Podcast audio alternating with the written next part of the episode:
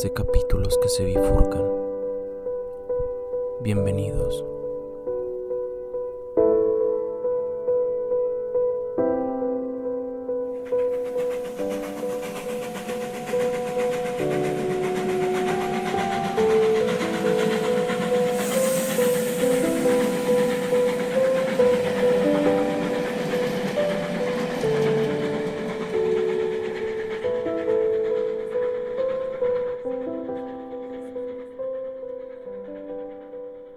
Este capítulo a una sugerencia de mis alumnos de máster. Cuando les presenté el programa del curso sobre las emociones morales, un embrión de lo que finalmente ha sido este libro, me dijeron que echaban de menos una emoción que se dan con abundancia en nuestro tiempo. Con distintos términos, aburrimiento, hastío, depresión, ansiedad, se estaban refiriendo a lo que tradicionalmente se ha denominado melancolía. Esa tristeza vaga, profunda, sosegada y permanente nacida de causas físicas o morales, que hace que no encuentre el que la padece gusto ni diversión en ninguna cosa, como la define la Real Academia, una desgana de vivir, cuyas causas físicas, sociales, psíquicas, morales, no siempre son precisas. Recordemos que la tristeza fue el término utilizado por Spinoza para referirse al estado de ánimo que habría que evitar en cualquier caso, porque la tristeza, a diferencia de la alegría, disminuye la potencia de obrar del cuerpo. Todo lo contrario de lo que necesita la persona para quererse a sí misma. Para cultivar la autoestima, trata en el capítulo anterior, cuando falta la joy de vivre, todo se vuelve contra uno mismo. El estado de ánimo no puede ser más negativo ni más desmoralizador otro concepto no despreciable si entendemos la moral como la intención a elegir y a tomar decisiones, a seguir adelante en el trayecto de una vida que por sí misma no siempre ayuda a levantar el ánimo. La melancolía ha sido un afecto considerado desde antiguo, denostando en ocasiones y en otras apreciado por el aura de nostalgia y aislamiento que acompaña a quienes lo padecen. En la sociedad supermedicalizada de nuestra época, tiene una expresión singular que añade connotaciones nuevas a lo que siempre ha sido un obstáculo para el desarrollo moral de la persona. La bilis negra la llamaron los antiguos, al entender que la melancolía era el resultado de una perturbación humoral que impedía el correcto funcionamiento del organismo.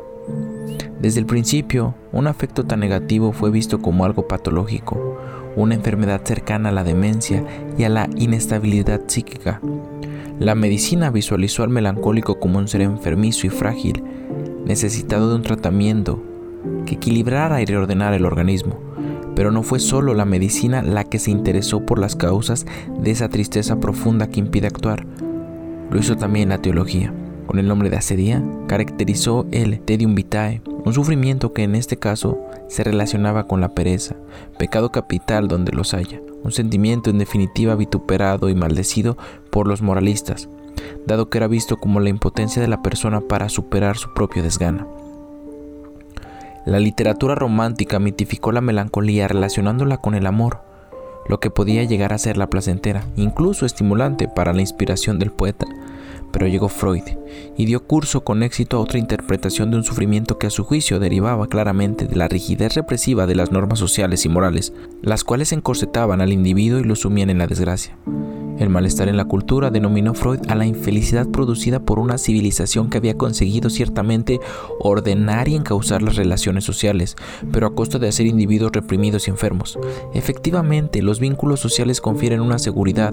El individuo sabe a qué atenerse y qué puede esperar de los lazos que lo oprimen y le marcan el camino a seguir, pero al mismo tiempo le cortaron las alas de la libertad y la ambición, condenándole así a un profundo malestar. De la mano del inventor del psicoanálisis, la melancolía cobra un nuevo significado y entra en una fase de psicologización del sufrimiento que obliga a ver desde una perspectiva inédita lo que podríamos llamar la superación moral de la melancolía.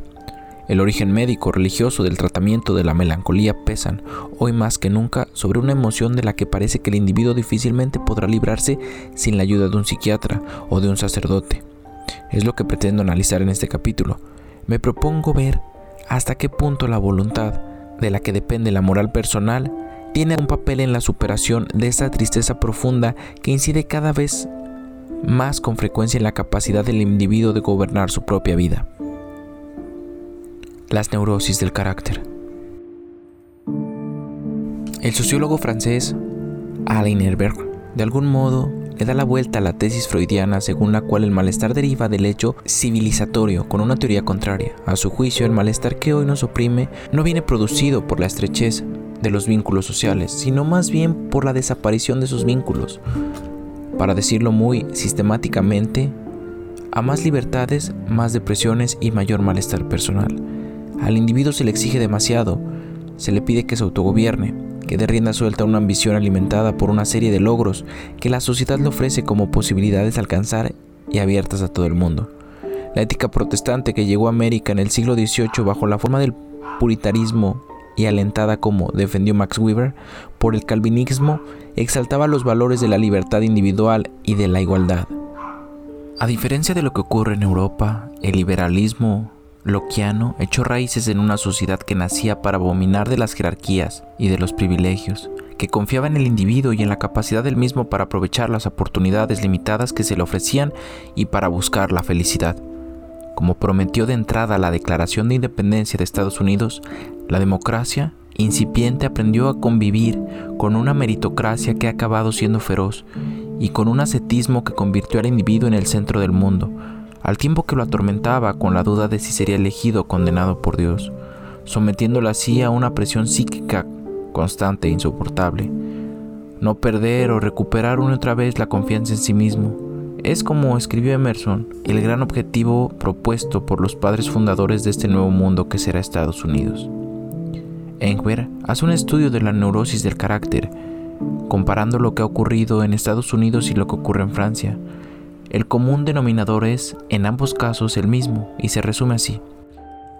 Las neurosis de transferencia han dado lugar a las patologías narcisistas, en las que precisamente la cuestión de la autoestima y la confianza en uno mismo ocupa el lugar central.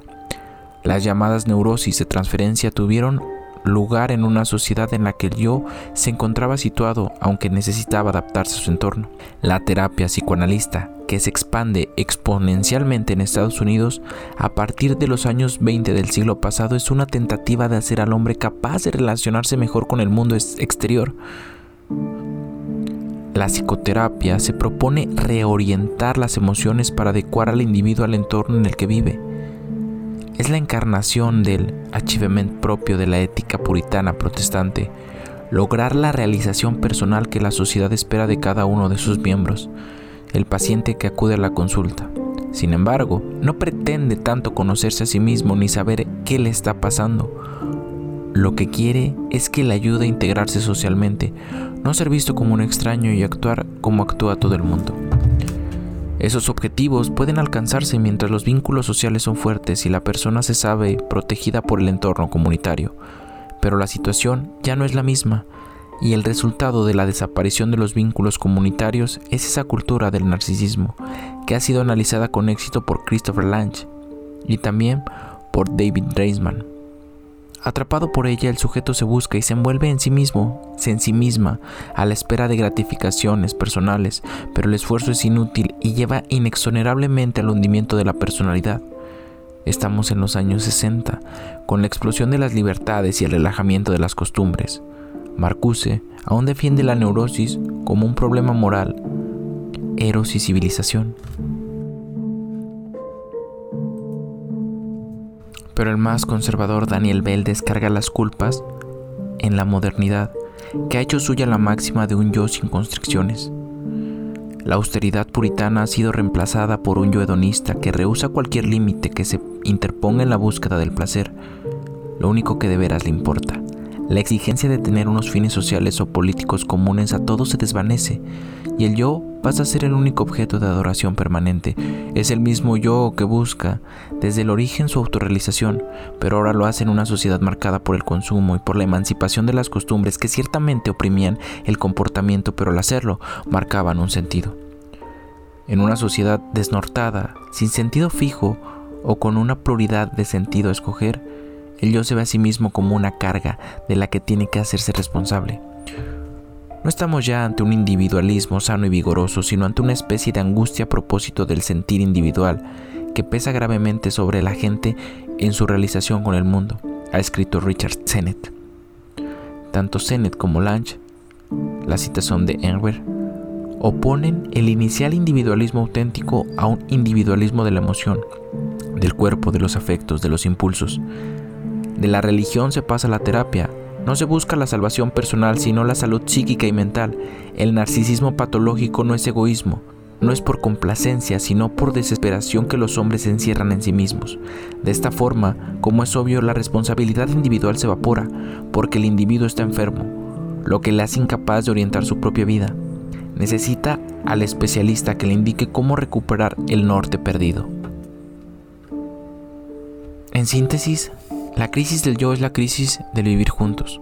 Dos personajes, el terapeuta y el gestor, se convierten en centrales en un mundo cuya única moral posible es la que propicia el emotivismo, a saber, la doctrina moral según la cual el fundamento de mis opciones morales son mis emociones.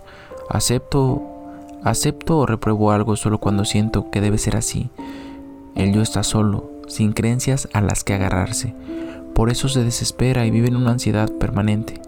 Por eso triunfan la terapia y la autoayuda, incluso el protagonismo de Los Soprano. La célebre serie televisiva tiene que acudir asiduamente a la consulta de un terapeuta, pues ni el arropamiento de una comunidad tan poderosa como la mafia le sirve para librarse de los demonios que lleva dentro y que son los de cualquier individuo de clase media estadounidense. La crisis de confianza en uno mismo es demasiado profunda para poder superarla en solitario. En suma, las patologías narcisistas dan cuenta de la dificultad que encuentra la persona para autodirigirse y para labrarse la indispensable autoestima. En el caso europeo, y en concreto el de Francia, marcado por una revolución cuyo objetivo primordial fue la cuestión social, el yo no sufre tanto por causa de la pérdida de lazos comunitarios como por una desinstitucionalización progresiva, a juicio de Enver. Si en Estados Unidos la autonomía creciente del sujeto ha ido paralela a una pérdida de capital social, para utilizar la celebérrima expresión de Roberto Pautman, en Francia lo que se experimenta es un declive de la autoridad de las instituciones. A partir de los años 80, la vida social se va privatizando y psicologizando. Lo social sufre una parálisis irremisible. No es tanto la falta de compromiso cívico lo que ocurre a Francia, sino el abandono de la sociedad por parte del Estado, favoreciendo una competición exacerbada en perjuicio de los más vulnerables y un abandono a todos los individuos a su suerte, que dadas las circunstancias que rodean al trabajo marcado por la precariedad, no es muy halagueña.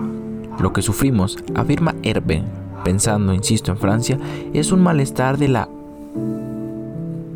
horizontalidad, una desvinculación de los otros que ha destruido las pertenencias colectivas, pues hoy no son ya los valores de la pertenencia los que cuentan, sino los valores de la elección.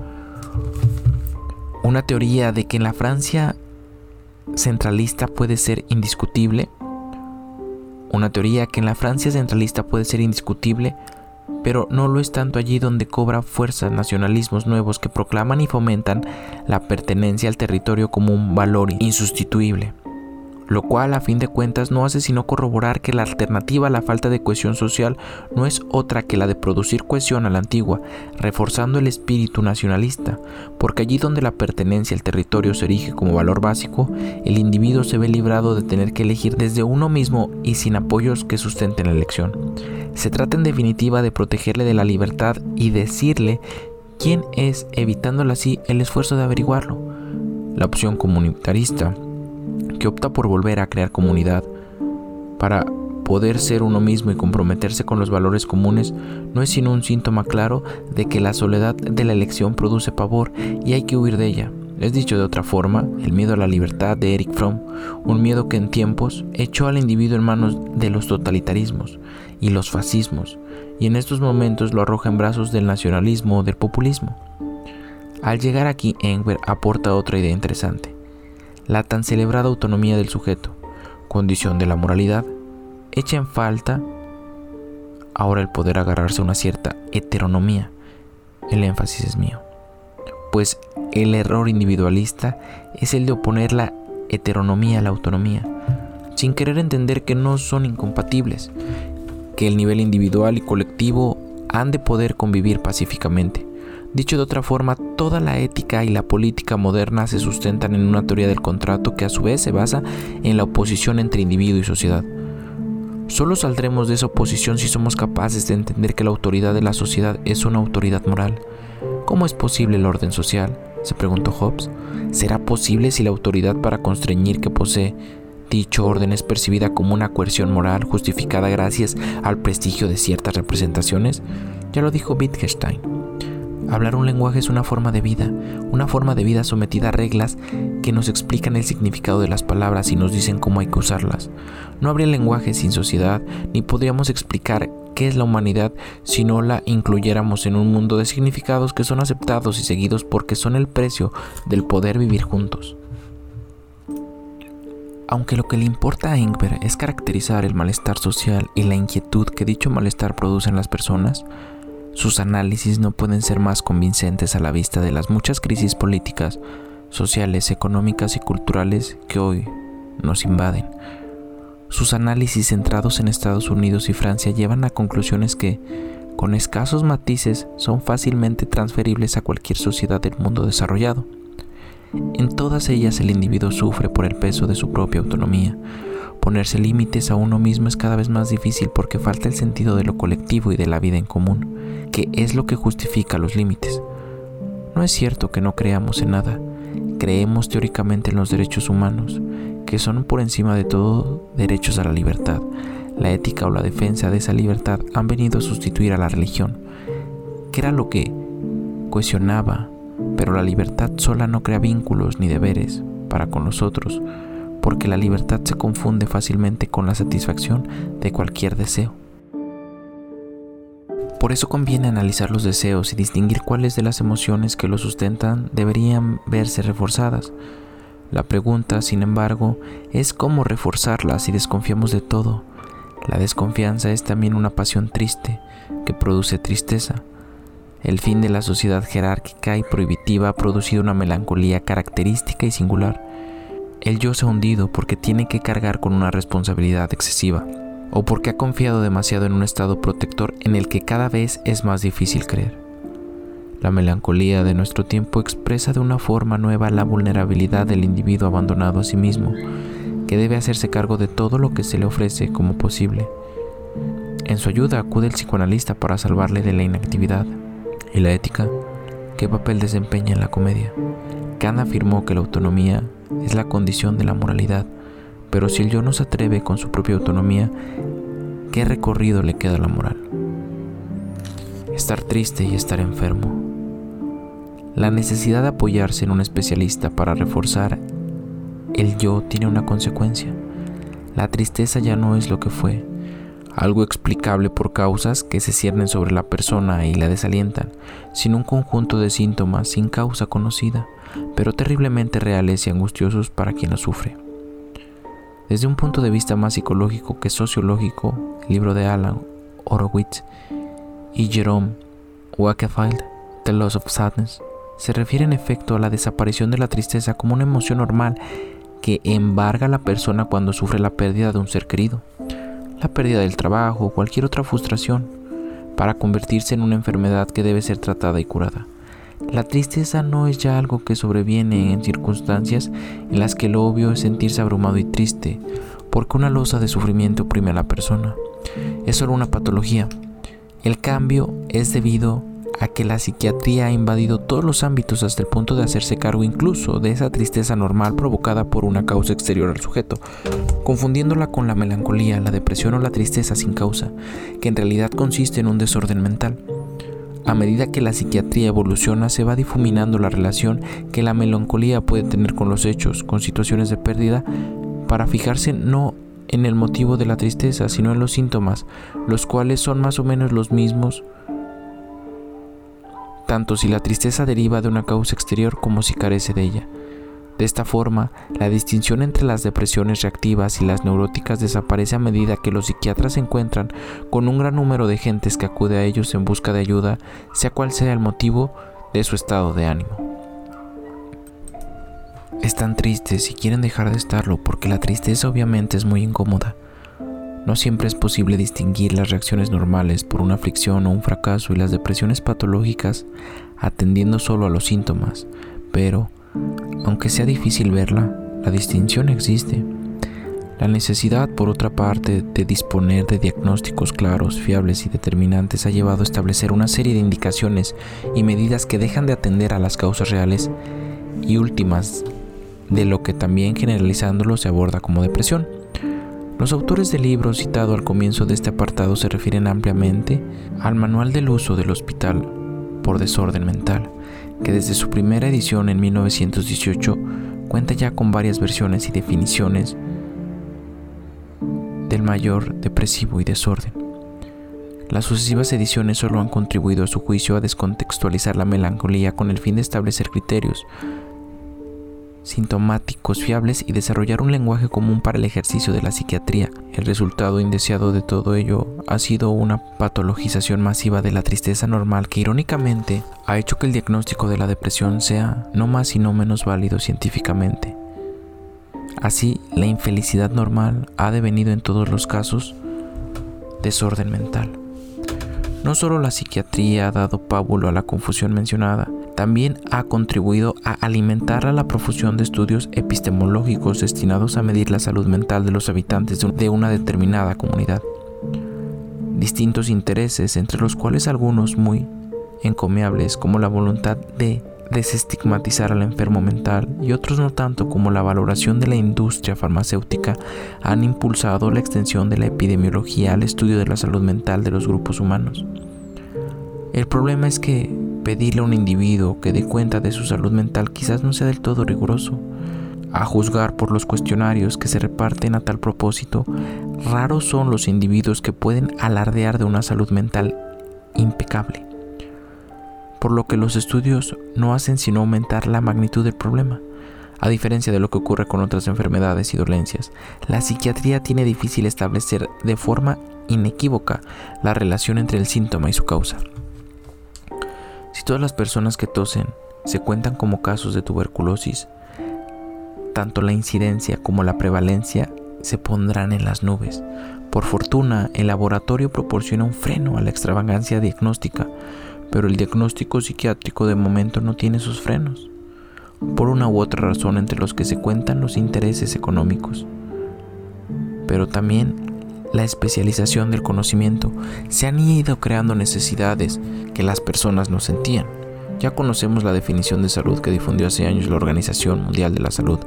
La salud es un estado de completo bienestar físico, psíquico y social. De acuerdo con ella, la citada institución, que por lo que hemos visto recientemente en el caso de la gripe A, no se esmera especialmente en evitar la difusión de alarmas infundadas, recomienda que cualquier enfermo que acuda a un centro de atención primaria sea examinado por posible depresión.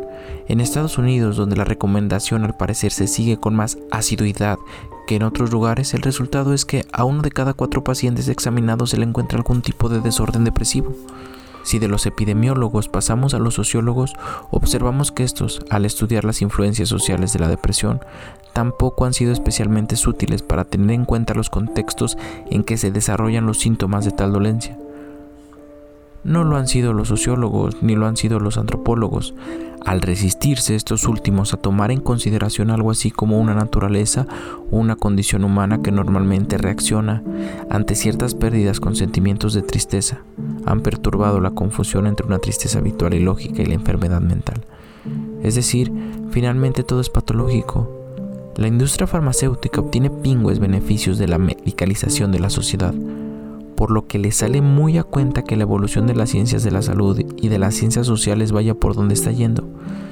A las compañías de seguro, por su parte, se le proporciona datos científicos suficientes para certificar la condición de paciente del individuo afectado por la tristeza. La confusión crece a falta de criterios derivados de algo que solo puede llamarse sentido común, el peso de la libertad. De acuerdo con lo dicho hasta aquí y resumiéndolo muy brevemente, el individualismo tan característico de la modernidad está poniendo en cuestión la libertad del individuo. De algún modo, pues, se ha destruido a sí mismo. El individuo sucumbe por el peso de su propia libertad. Para decirlo mejor, no es la libertad lo que la abruma, sino más bien la autonomía. esto es la capacidad de decidir por sí mismo y de autorreglarse. No es lo mismo tener libertad para elegir que autodeterminarse efectivamente en la elección. Y es esa voluntad de elegir por uno mismo la auténtica libertad moral a la que llamamos autonomía. A ella se refiere Stuart Mill cuando reivindica la libertad individual no solo contra el paternalismo del Estado, sino contra todo aquello que pueda arrastrar al individuo hacia elecciones supuestamente suyas, pero que de hecho vienen impuestas por la costumbre, la moda, la corrección política o el pensamiento dominante. Decidir desde uno mismo no es fácil, supone un esfuerzo, requiere valor, el valor de elegir, según reza el título de Fernando Sabater sobre la libertad. Ciertamente hay que tener valor para ser verdaderamente autónomo. El mismo Sabater explica muy bien, siguiendo Aristóteles, que la praxis del hombre es autopoética. La principal industria del hombre es inventarse y darse forma a sí mismo. A diferencia de los animales que nacen programados, el humano se autoprograma y se desespecializa. No sigue únicamente los dictados de la especie. En el ejercicio de la autonomía reside la dignidad del ser humano, que a diferencia de los animales puede elegir y elige qué hacer con su vida. Debemos arangur en el desarrollo de la idea de que la moral es una estructura que nos constituye como humanos porque como tales tenemos que elegir y dar contenido al hacer que es nuestra vida. De ahí deriva el hecho de que no podemos ser amorales, sino que en todo caso inmorales, pues podremos elegir bien o mal, pero lo que no podemos es dejar de elegir.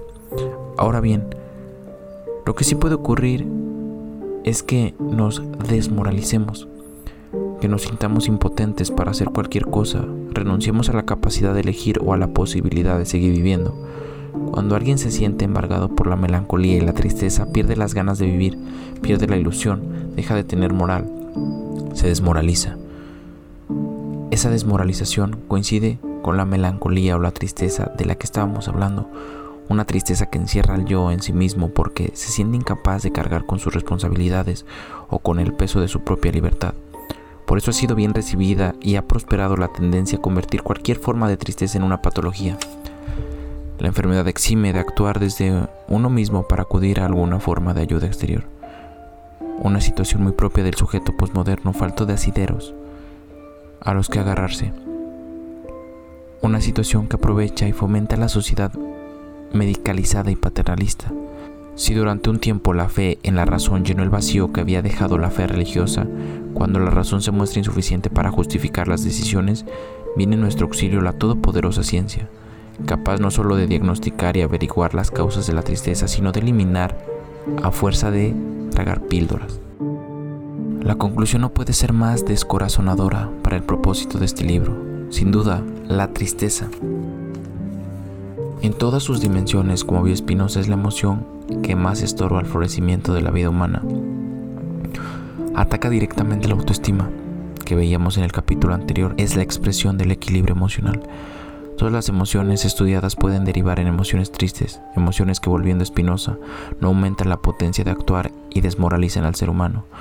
El miedo, la vergüenza, la indignación, la misma compasión pueden bloquear a quien las padece y hacer que su vida se detenga inhibiendo los deseos y la capacidad de elegir. Solo si somos capaces de darle la vuelta al efecto y convertirlo en otro más positivo, más alegre, podremos seguir actuando. Pero ahora nos encontramos desprovistos de recursos para plantar cara a la tristeza, no solo porque el aumento de la libertad implica soledad en las elecciones, sino porque el hedonismo imperante prefiere ocultar el hecho de que la vida incluye también ocasiones de tristeza. Ahora el individuo desmoralizado tiene que cargar él solo con su falta de moral e, impotente para hacerlo, se echa en brazos de la medicina, que le asegura que está enfermo y que existe remedio para su enfermedad. Pero de esta forma la autonomía como condición de la moralidad y también como vector del gobierno de las emociones desaparece de nuestra vida. Algo exterior, el mercado, la ciencia y la terapia, nos libra de nuestras incomodidades. La estructura moral que somos, capacidad de elegir, es obviada porque mantenerla requiere un esfuerzo del que no somos capaces, no buscamos superar el afecto triste con otro más alegre, sino que lo que intentamos por cualquier medio es que nos quiten la tristeza. No distinguimos ya entre aquella tristeza que expresa la solicitud hacia el otro, el dolor razonable por la pérdida de un ser al que queremos o al que hemos amado, o la frustración igualmente razonable por no poder seguir el plan de vida iniciado. Una tristeza que es concomitante a la humanidad, porque deriva de nuestra conexión con los otros, de la contingencia y la vulnerabilidad que nos constituye y nos hace dependientes hasta el punto de que la desesperación de ciertos apoyos nos arroja una soledad que puede hacerse insoportable.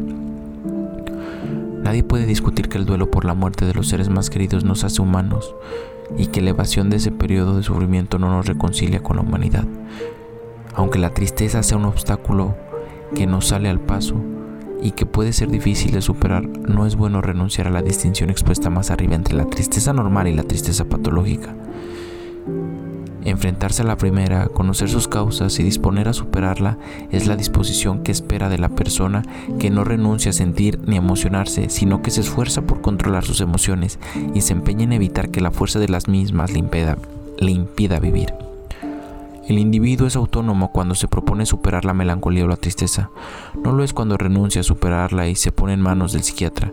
Por supuesto existe también la tristeza patológica, la que hunde a la persona en la depresión por la razón que sea, en cuyo caso lo inhumano sería exigirle a quien la sufre que por sí solo salga del agujero en que se encuentra. Pero el peligro de nuestro tiempo no va en el sentido de reforzar la autonomía del sujeto, sino de ignorarla. Desde tal punto de vista, poco podemos argumentar a favor de las emociones. Desde tal punto de vista, poco podemos argumentar a favor de que las emociones son gobernables y educables. A ello me referiré en el próximo capítulo.